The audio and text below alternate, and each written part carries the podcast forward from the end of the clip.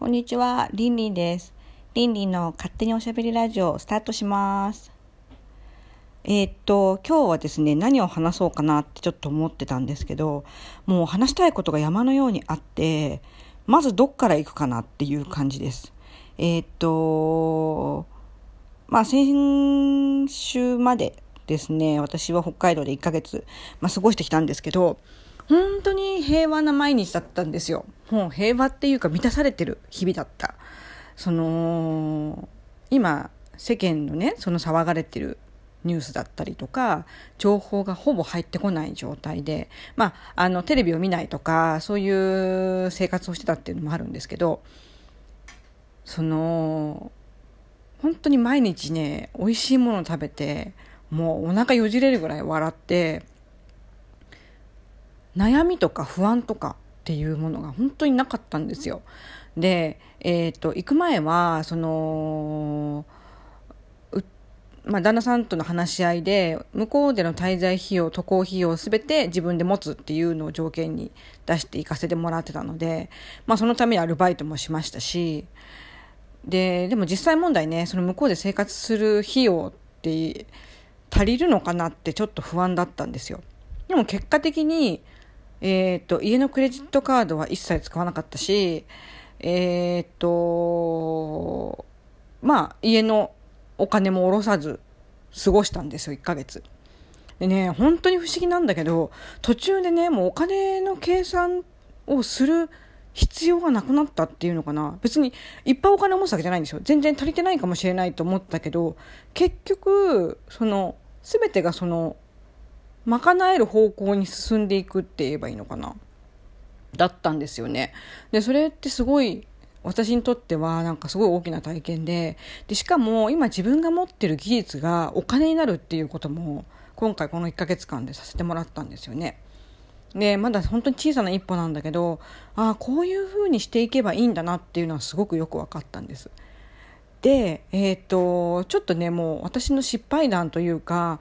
あのー、経験したことをちょっとずつシェアしていきたいなってすごい思ってで今さこのコロナのことがあって本当にみんな変わっ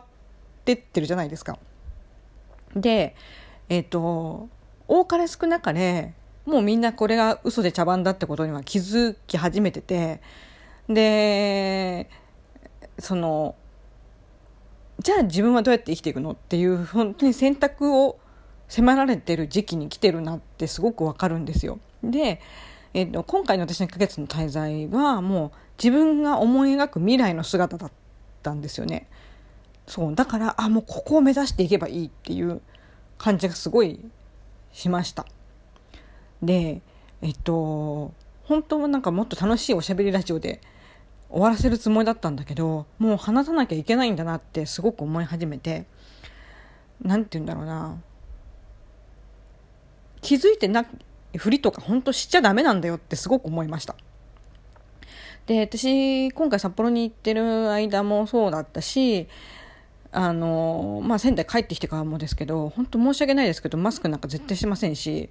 えー、する気もないですよ。ね、こんな草暑い中にマスクするなんて本当バカなのかなって思うぐらい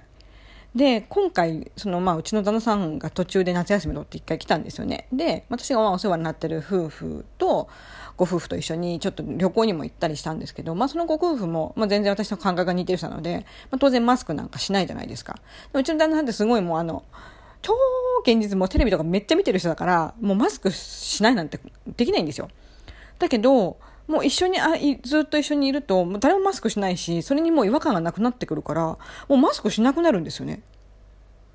そう。でしまいには最後の方になった私があれちょっとここマスクした方がいいんじゃないかなって一瞬思った時もいやマスクいらないでしょって本人が言うぐらいだったんですよ。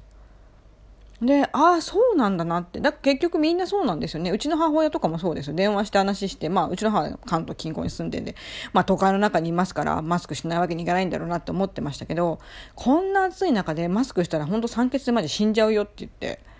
ね、そんな酸欠して死ぬぐらいだったら、あの、白い目で見られた方がマシだから、白い目で見られろって言いましたけど、うちの母親にも、いやさ、マスクなんかも必要ないし、コロナ茶番じゃんねって言ったら、そうなのよ、ただの風邪でしょってもう分かってるんですよ。分かってるのにマスクするの。本当バカなのかなって言ったけど、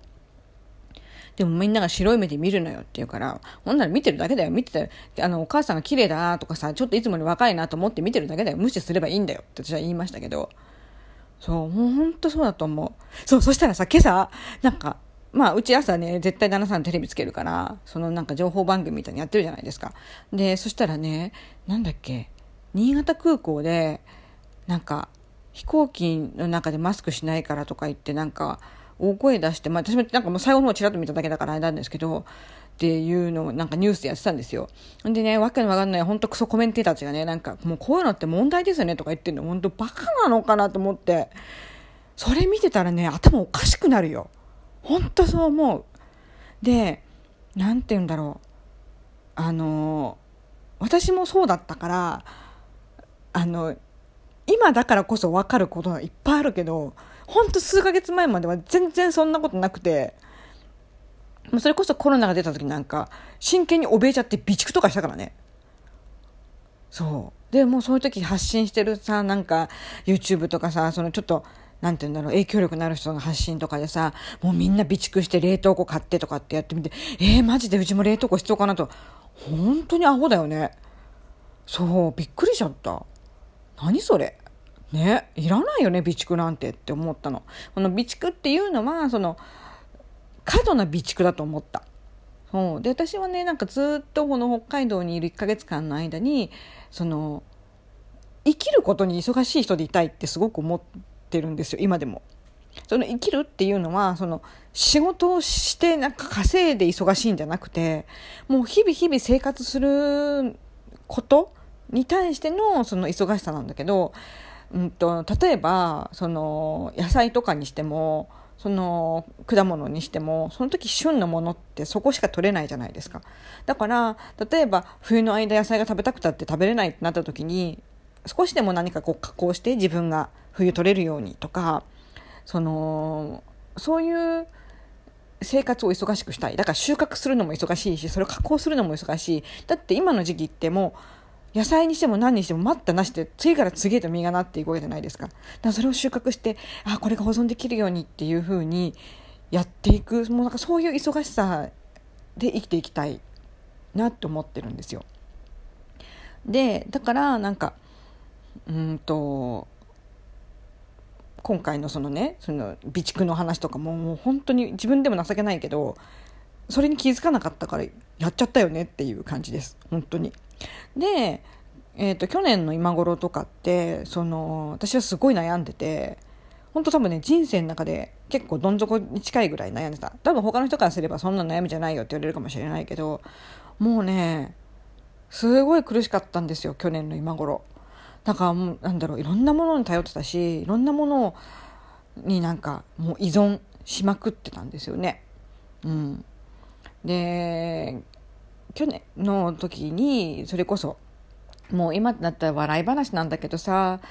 なんかあの昔の子宮委員長はるちゃんって知ってる人いるかな？なんか今八木さやちゃんって名前でやってるんだけど自分ビジネスっていうのをやっててね。でちょうど私もう開業して全然売り上げもないままもう今3年経ってるんだけどああもうなんか本当に真剣にやらなきゃみたいな感じではありながらもどっかまだぬるいところもあったしでその頃関わってた紅花のその染屋さんのこともあっていやもう絶対これを自分ビジネスにしようとか思って生きがってたんですよね。なんだけど結局ね考えてみたらその全然自分っていうものが成り立ってないから誰かに依存したいんですよ。そういうなんていうの？ああいうパワーをパワーっていうのはおかしいなな影響力のある人って言えばいいのかな？だと思ったんですよね。でもうその子なんか本当私ダッサいからさなんかもう心屋のブログとかめっちゃ読んだしなんかなんだっけな有料のなんかオンラインのやつとかぐらいのやつあのとね毎月の会員じゃなくて一時的にそのなんか心屋さんがやってるやつが見れるみたいなやつ申し込んだりとかあとなんだっけえっ、ー、と、なり心理学とかもめっちゃ見たし、あと何見たかなあ、なんかあの星占いのやつ、星、星読みのやつとかもすごい読み漁って、まあ結果何の解決もしないし、何もなんか、一時的には解決ない気がするけど、解決なんか何もしてないよね。ほんとそう思った。で、私はなんか子宮院長はるちゃんをもう本当にまだ全然こんなブレイクする前から実は知っていてで事あるごとになんか彼女のなんかブログとかにすごくこう励まされたりとか、まあ、影響されたところがすごくあったんですよね。だからなんなんかなんだかんだ言ってちょっといつまでも目の端っこの方で見続けたかったんですよ。そうそれであの自分見てた時はあ絶対この考え方いいとか思ってもう頭下げてさ旦那に3万8,000出したよね。でもさ結果開いてみたら別にこれって YouTube で発信してることとほとんど変わんなくてでなんかそのテキストとかもあるけどあれってちょっとネットで調べればいくらでも自分で調べられる方法なんですよね。そう。でね今回のコーナーもそうなんだけどみんな自分で調べない。そう。ちゃんと自分で調べて。何でも。そう。だから調べれば別にあんな3万8000円なんか出さなくて分かるんですよ。そう。でそれをなんか分かりやすく噛みこう分かりやすく噛み砕いて噛み砕いて噛み砕いたやり方をしてるのが多分闇沢さんの自分ビジネスだと思った。でね心が自分がやりたいことやるんだよとか言ってるけどやりたいことのやりたいことはもちろんそうで絶対そうだと思うでも結局芯がブレてる人はやりたいことって言ったって絶対ブレるもうそれは絶対確実に思うだからその大元ができてないのにでもなんか上っ面のとこだけやったところで何にもできないんだなって本当に思ったんですよ。ね。で、えっ、ー、と、もうそのいろんなことが起き始めて、もうこの1ヶ月間で本当になんか自分の中の何かがこう、ぐって変わってしまったので、もちろん今だってブレるよ。ブレるし、なんか弱いとこもいっぱいあるから、なんかすぐダメになったりもするんだけど、だけど、前と違うのは明らかに自分はどうやって生きていきたいかっていうのはもうなんだろう一本こう筋を立てられるようになったっていうのかなだけの話なんですよ。でなんかその外側のそういうことにも本当に気づいたからほんと焼きさちゃんとか見てたら気持ち悪くなっちゃってあもうこれ無理だなと思ってもう全全部がまあもともとほとんどフォローしてなかったんだけど最後残ったアメブロをさあのやめてでなんかあもう本当にさようならと思いました。あの別にいいんです。でも柳沢ちゃんのことがすごい好きで見てる人たちは自分ビジネスやり続ければいいと思うしあの全然それは構わない。ただ自分で何でも調べることを忘れていると私は思います。うん。彼女が言ってること彼女の多分そういうの今までのそういうなんていうのかなこう影響力みたいなやつがあるから多分言ったら言ったですぐみんなが反応するんだと思うけどそんなことね誰でもできるんだよって本当に思います。じゃあお前すぐできるのって言ったらそれはすぐできないかもしれない。でも誰でもできるの。で言ってることは誰でもできることを言っている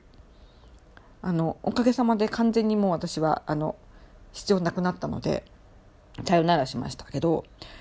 本当におバカさんだからお財布とか買っちゃってるからね。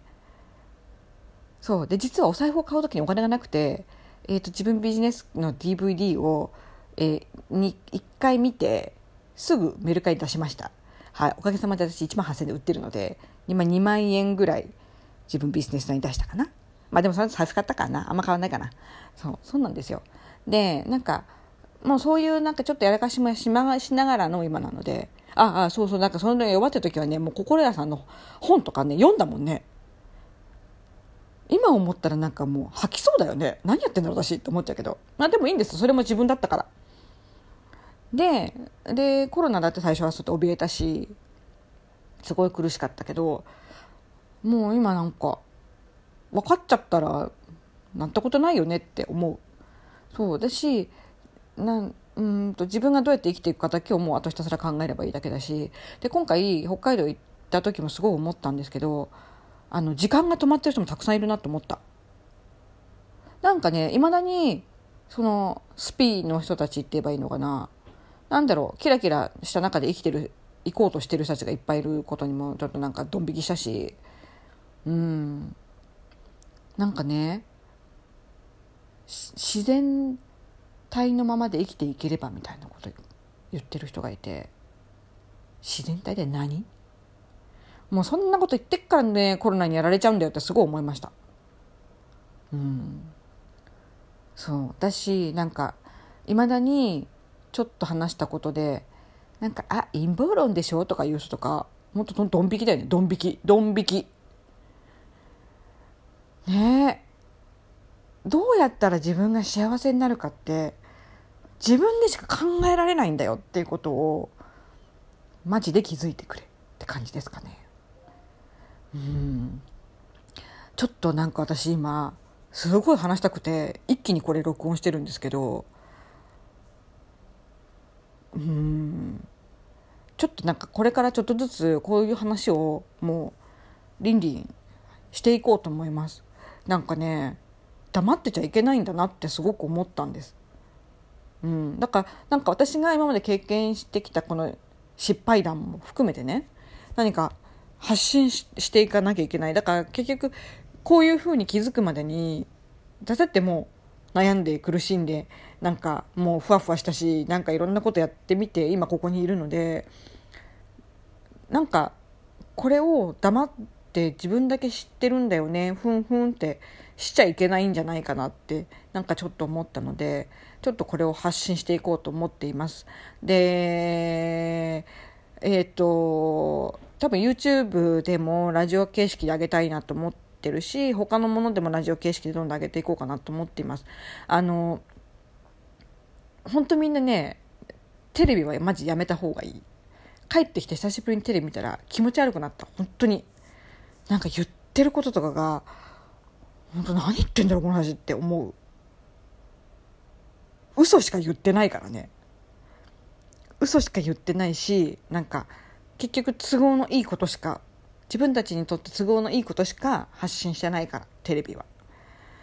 もう今日なんかトランプがなんか劣勢でとか言った時になんかちょっとお腹抱えて笑ったよね。何言ってんのこの話と思って。そう。でちなみに私は昨日一日も三浦春馬くんの自殺の真相を調べすぎてもうなんかウェーってなったしなんかあとなんだっけな。あそうそう唐幸さんの話とかも調べてもウィーってなったしもうそういうのって今自分が知ろうとすればいくらだって知れるの。ね。でそれを知ろうとするか知ろうとしないかだけの違いだよ。たったそれだけで自分の今まで見てた世界があなんて言うんだろう。作られたっていうかさ本当境遇の世界じゃないけどだったんだってきっと気づくと思うし。で気づいたからじゃあ何って言ったらじゃあ自分はどうしたいかっていう選択をするだけ。気づいて選択するだけ。たったこれだけ。たったこれだけのことするだけでいいと思う。で私はもういやゼロじゃないよ。ゼロじゃないけどなんかその本当に楽しかった世界を知ったしあこれが私が生きていきたい世界だってことも分かってるからもうそれに向けて動くしかないだけの話なわけ。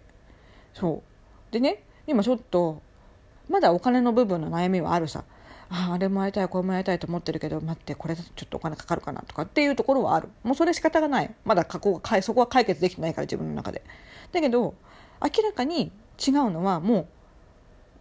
う自分がどう思うかを100%信じる。だけ。本当にそれだけ。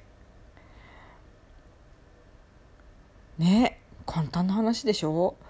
はあと思ってなんかすごい勢い感話してしまった。ちょっとこれはまた改めて内容をきちっと整理してもっと皆さんに分かりやすくなるようにあのラジオで発信していきたいと思っています。えっ、ー、と今日は聞いてくださってありがとうございました。またアップします。ありがとうございます。